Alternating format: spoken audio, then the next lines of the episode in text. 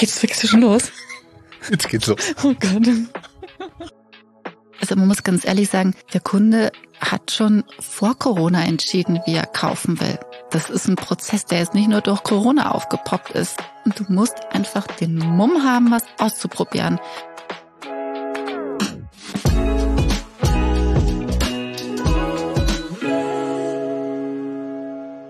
Herzlich willkommen zu einer weiteren Ausgabe Packmas, dem weiß-blauen Audiomagazin des Marketing Club München auf den letzten Metern hier in, zu unserem Interviewpartner von heute.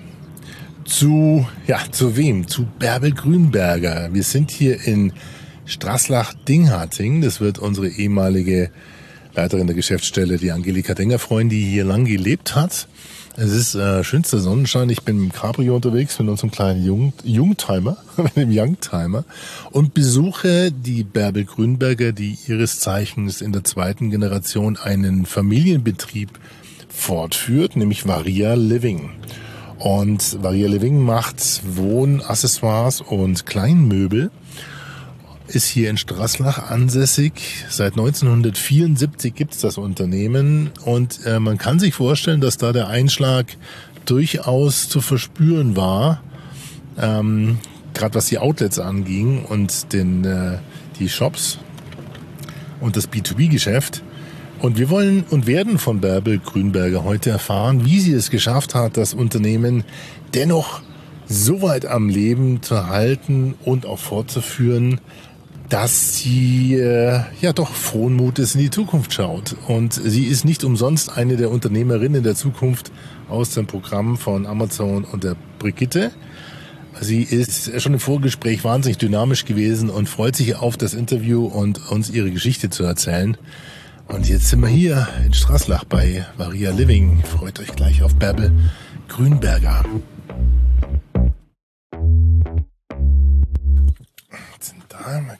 Sie schon, ob sie schon da ist. Gut, so. Ich glaube, ich bin in der falschen Ecke hier. Bärbel? Du versteckst dich ja ganz woanders. also ich bin, ich bin hinten an dem hinteren Eingang. Ähm, hätte ich zum Lager fahren müssen? Ja, genau. Also Richtung, okay, also Richtung Ausgang. Okay, alles klar. Dann fahre ich mal vorher. Bis gleich.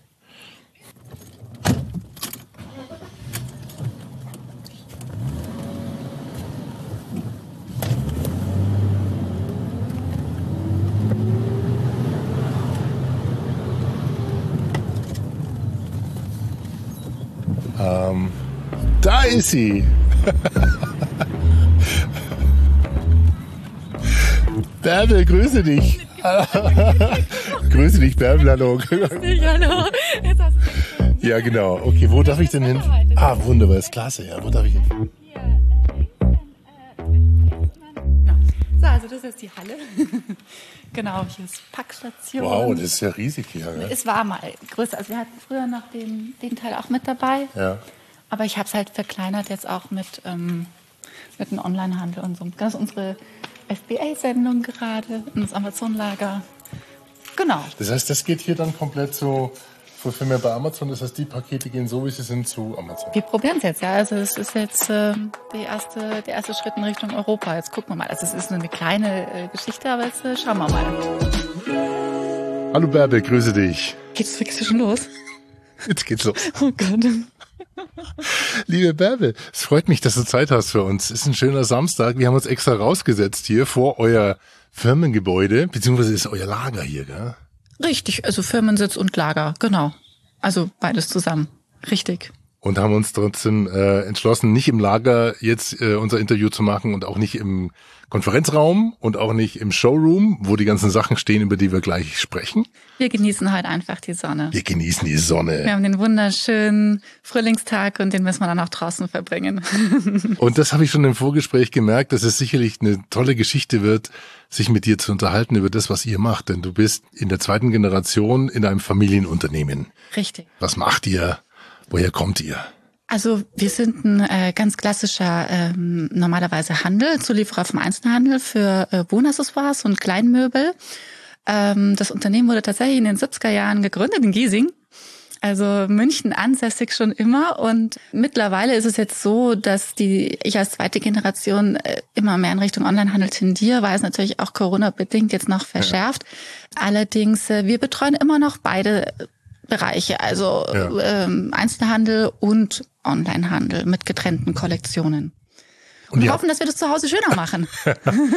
ihr habt also zwei Standbeine. Das eine ist ein B2B-Geschäft. Im Ursprung, andere ist, genau. Und dort gibt's Wohnaccessoires, Kleinmöbel habe ich gelesen. genau, Vorfeld. genau. Also es geht einfach darum, so ästhetische Akzente mit einem besonderen Material zu setzen. Wir sind jetzt nicht so ein klassischer Händler für Kleiderschrank, ähm, Badmöbel, äh, solche Geschichten, sondern das sind schon immer so besondere Geschichten, die einfach so ein Highlight setzen, beispielsweise zum IKEA-Packschrank, ja, dass man sagt, okay, man hat auch was Besonderes vielleicht in der Wohnung.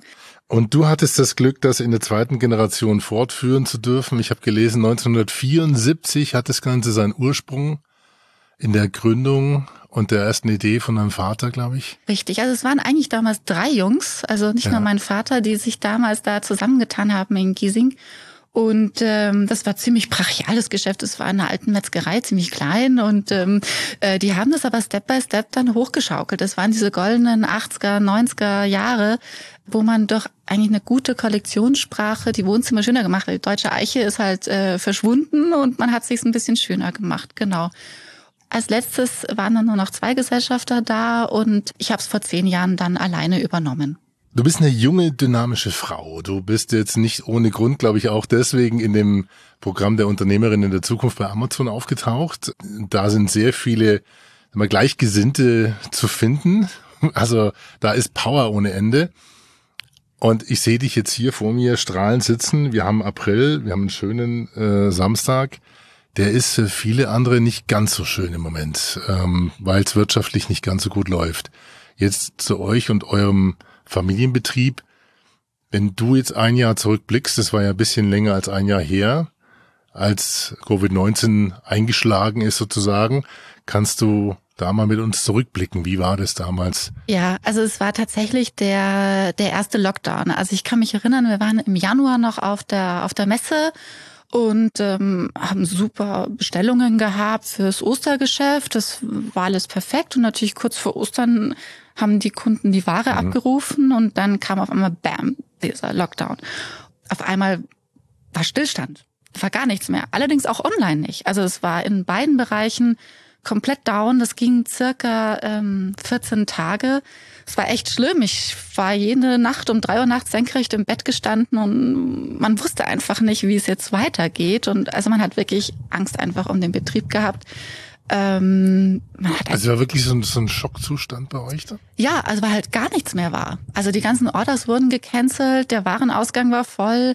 Äh, die Kunden haben sich nicht mal mehr zurückgemeldet, weil die selber so viel Angst hatten. Ja, die wussten alle nicht, wie es jetzt weitergeht. Und man darf ja nicht vergessen, die ganzen Lager von denen waren ja auch voll mit Osterware und äh, das war einfach zu und war auch weiterhin zu. Die zweite Osterware ja dieses Jahr auch. Also das ist schon äh, bitter.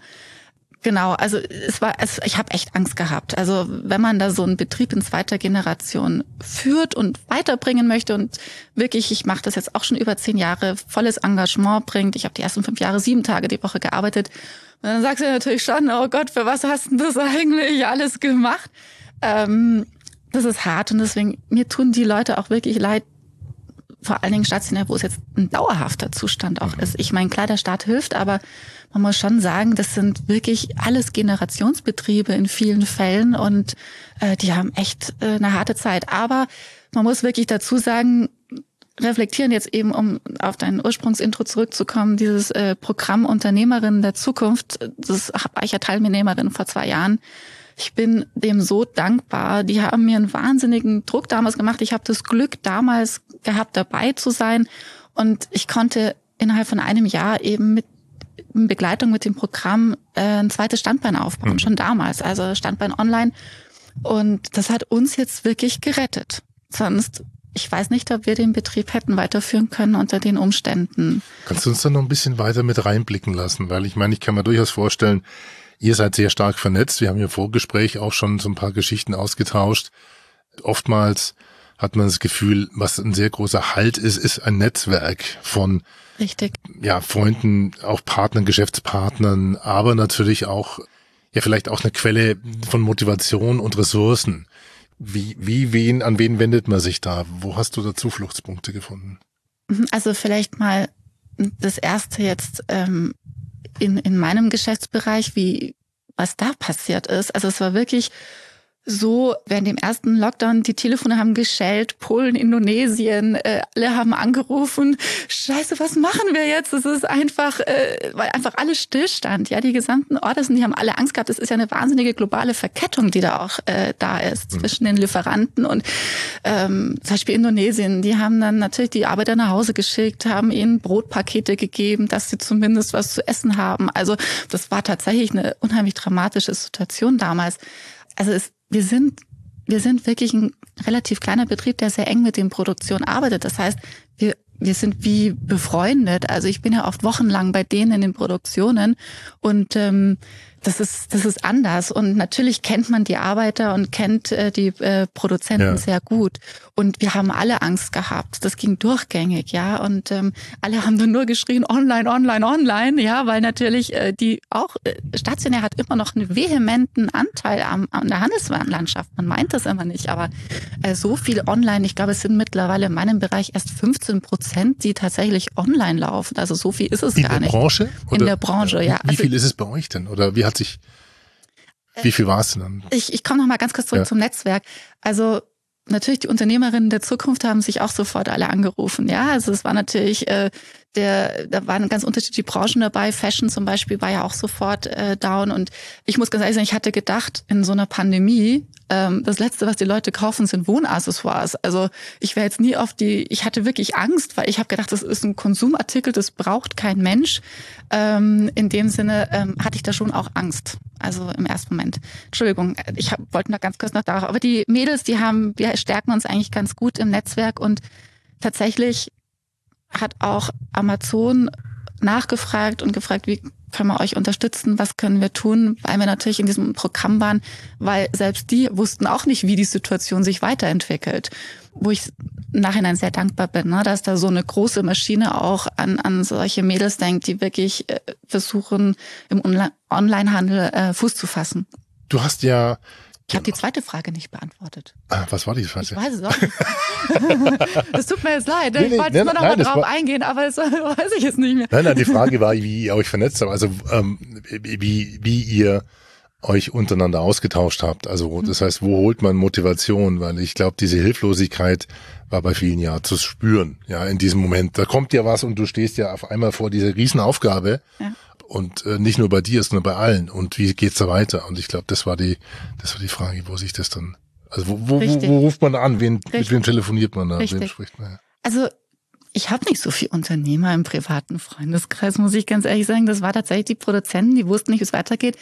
Die größte Stütze war tatsächlich eigentlich ähm, meine Mutter hier im Betrieb als Mentorin, ähm, weil die macht es natürlich schon ein bisschen länger, ne? Und die ähm, weiß ganz, es gab schon so viel Krisen. Ähm, dass die natürlich gesagt hat, du, es ist immer irgendwie weitergegangen und es wird jetzt auch weitergehen. Und äh, wir haben einfach tatsächlich in dieser Zeit den Betrieb runtergefahren. Also ich, die meisten Mitarbeiter waren ja zu Hause und ich war echt selber draußen und habe dann die Arbeit im Lager gemacht. Das war auch meine Feuertaufe, was ich dir schon eingangs mal im Vorgespräch gesagt habe ich habe noch keine Krise erlebt. Das ist für mich neu. Ich hatte das noch nie. Das war eine neue Situation und ähm, habe dann wirklich die Zähne zusammengebissen und habe gesagt, okay, da muss ich jetzt durch. Jetzt muss ich wohl meine Frau beweisen hier und muss schauen, dass das irgendwie weitergeht.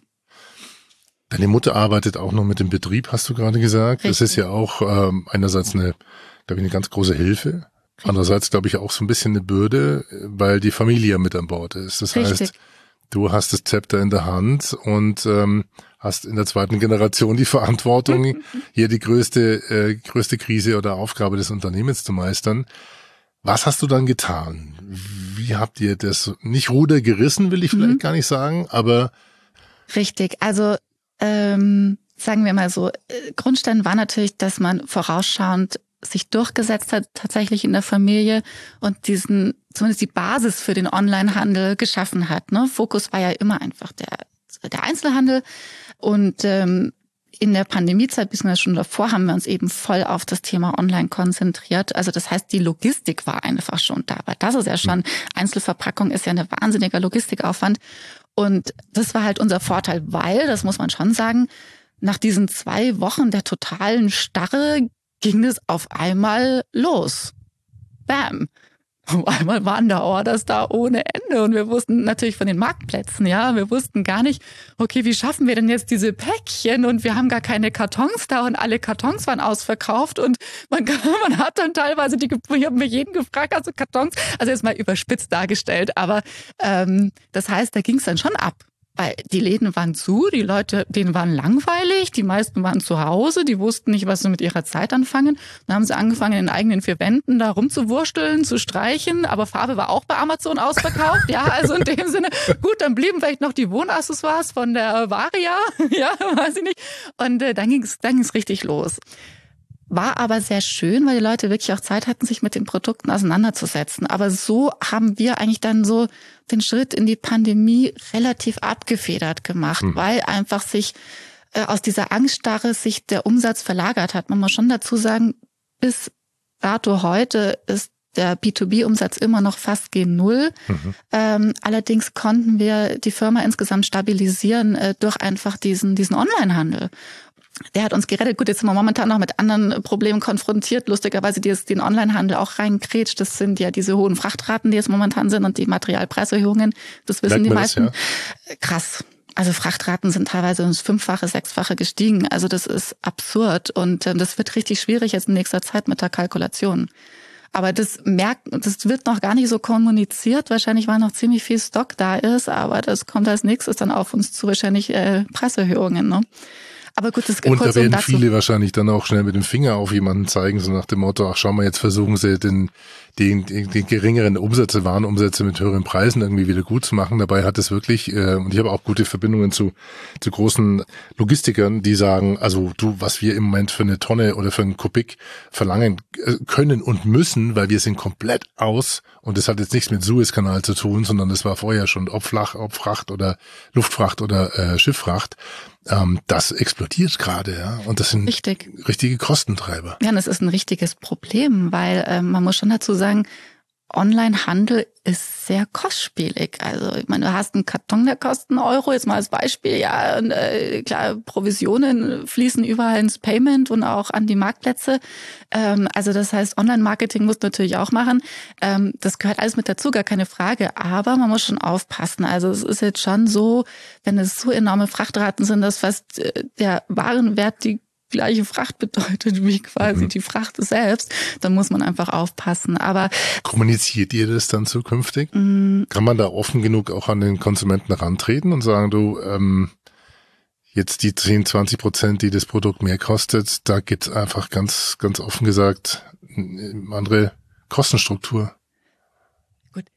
Also sagen wir mal so. Oder hat es den Konsumenten noch nie gekümmert? Nee, also der Konsument, ich habe das manchmal, manchmal versucht, ehrlich zu sein zum Konsumenten und habe dann gleich eine Bad Review bekommen, wenn irgendwas. Also ja, ja. Also ich werde es tunlichst vermeiden, ein offenes Wort zu sprechen. Nein, man muss einfach schauen. Man muss, also ich verlagere jetzt momentan tatsächlich viele Produkte nach Europa wieder, ja, weil es sich ungefähr gleichstellt. Es ist halt dann ein bisschen eine andere Kollektionssprache. Ja. Es sind halt dann größer, volumigere Artikel. Aber das geht schon. Wir haben 50 Jahre Erfahrung im Lieferantennetzwerk. Du kannst es immer ein bisschen schieben. Das war auch schon immer so. Früher gab es ja auch Währungsschwankungen und dergleichen. Das gab es ja auch. Also das heißt, du musstest immer versuchen, so viele Importländer wie möglich irgendwie im Netzwerk zu haben, damit du schnell reagieren kannst, wenn solche Spitzen einfach da sind. Aber es ist jetzt momentan noch nicht dramatisch. Das Lager ist noch ganz gut gefüllt.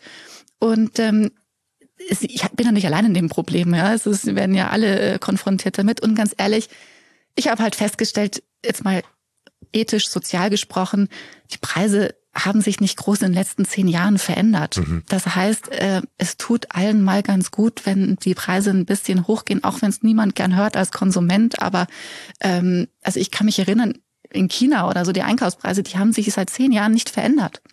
Die sind immer noch gleich. Und das, das ist auch ungesund für die Wirtschaft. Also in dem Sinne, es soll schon ein bisschen immer ein Development eigentlich da sein. Das Thema Online ist ja doch eine, für viele eine große Herausforderung. Es geht ja jetzt nicht nur darum, Excel-Listen und Preiskalkulation zu lernen, sondern Online-Marketing, Fotografieren, Produktdarstellung. Wer macht es bei euch? Ähm, also tatsächlich macht das alles ich. Ich habe natürlich jetzt äh, mir extern, es gibt ja mittlerweile, ist es ja jetzt auch ein, ein, doch externe Dienstleister ein bisschen erleichtert worden, aber Online-Marketing mache schon ich. Ähm, gut für Fotos, wenn es jetzt Outdoor-Shootings sind, dann sind es mhm. schon professionelle Setups mit Fotografen und Dekorateuren und sowas. Ähm, allerdings klar, auch das ganze Set planen. Ähm, Description gebe ich außer Haus. Ich kann nicht Produktbeschreibungen schreiben. Ist, ich habe es versucht, es geht nicht. Es ist, es ist Horror. Du kennst mich ja, du hast ja in dem vorherigen E-Mail schon, ich habe einen Schreibfluss.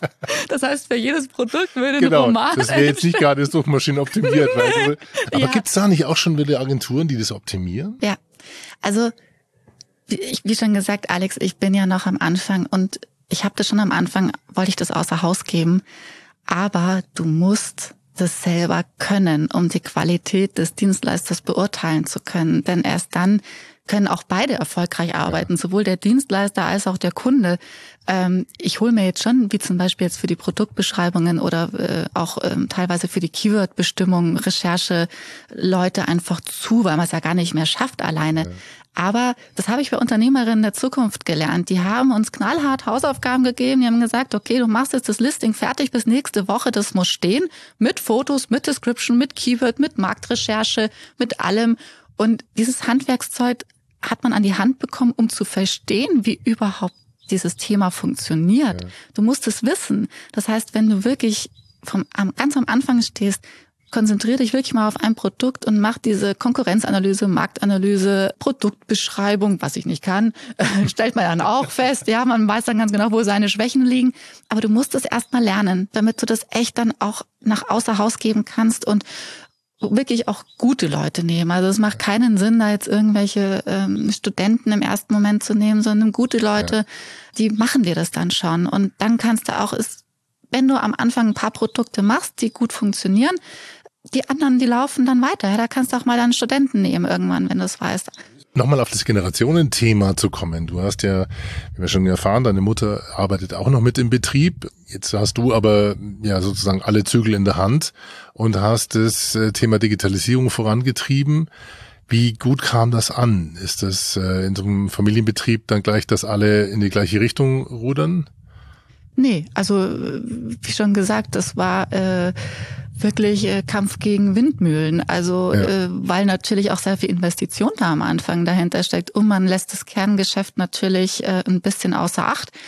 Ähm, nur für mich war es einfach vehement wichtig, den Schritt zu machen, dass man da einen doppelten Boden hat, weil man einfach in den letzten Jahrzehnten gemerkt hat, es wird immer weniger im stationären Bereich.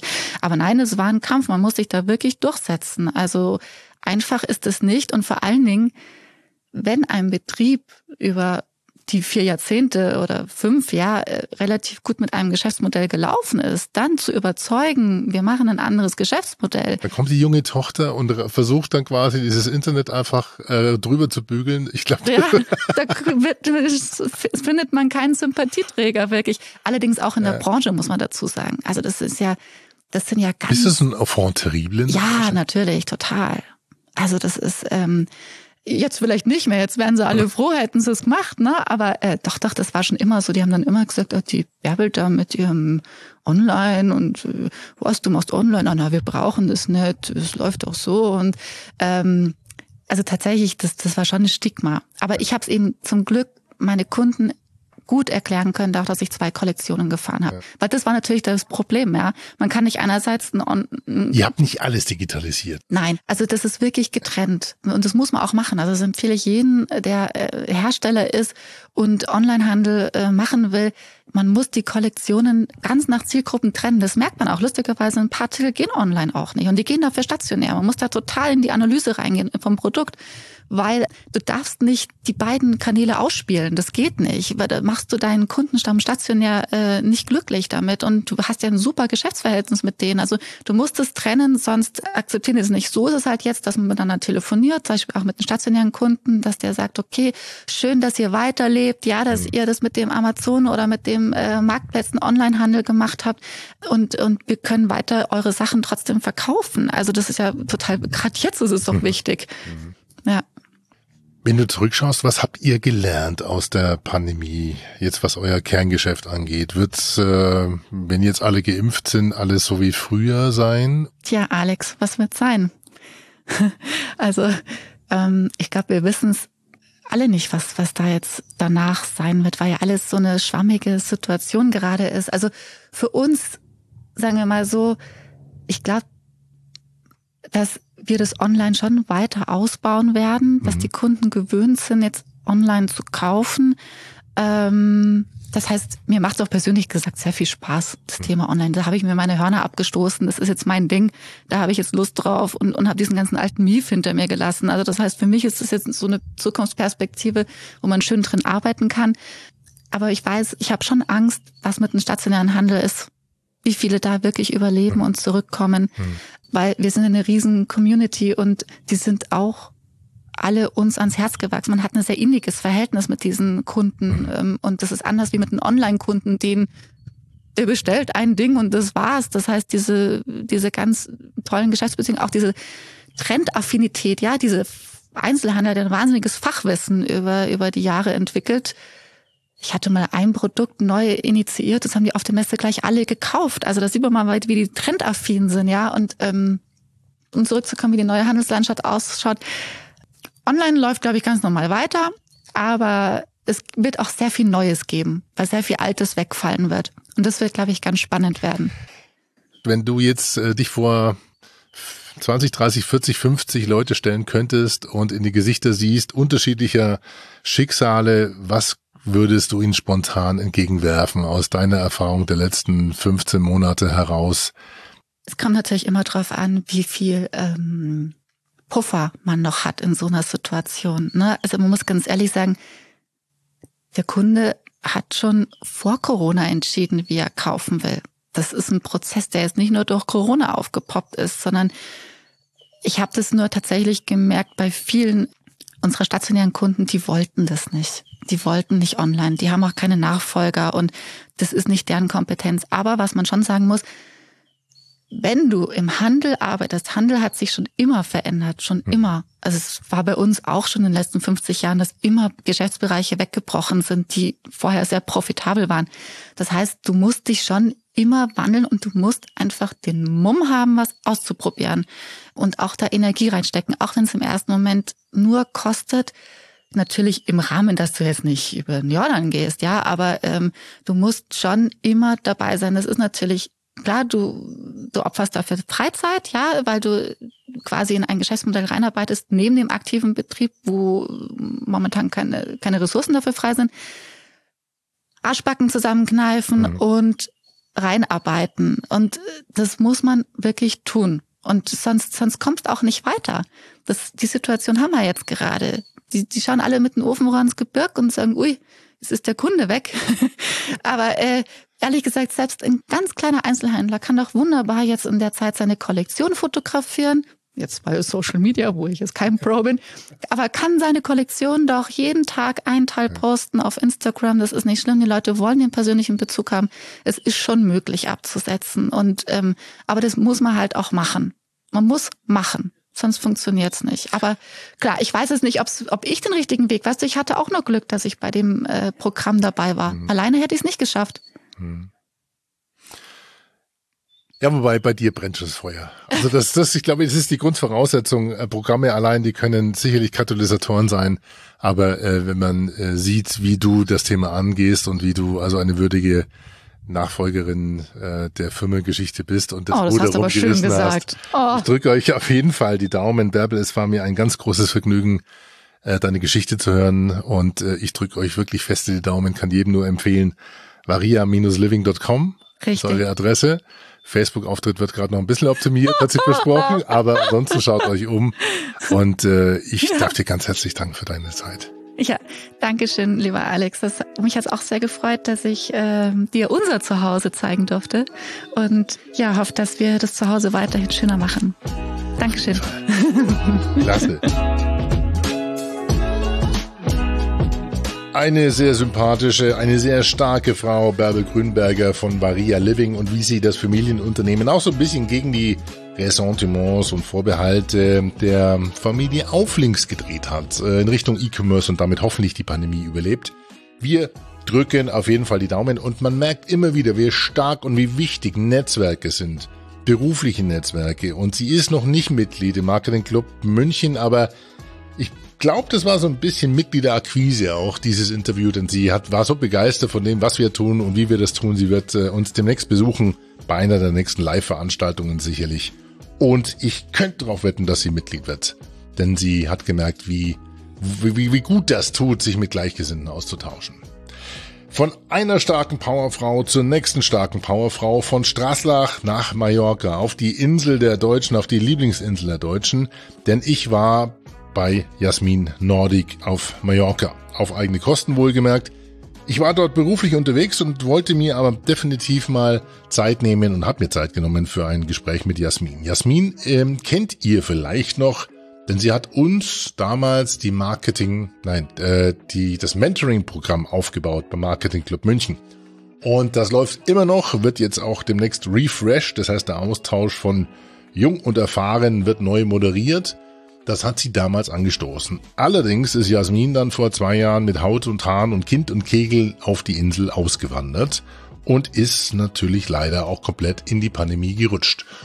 Jetzt wäre die Jasmin nicht die Jasmin, wenn sie nicht anpacken würde und sie hat das getan. Sie hat nämlich den Verein Hope Mallorca mitgegründet und jetzt haltet euch mal fest. Hope, Hope Mallorca verteilt und organisiert Lebensmittel für Bedürftige auf der Insel und im Moment werden dort pro Monat circa 40 Tonnen Lebensmittel an Bedürftige verteilt, die Hope Mallorca organisiert.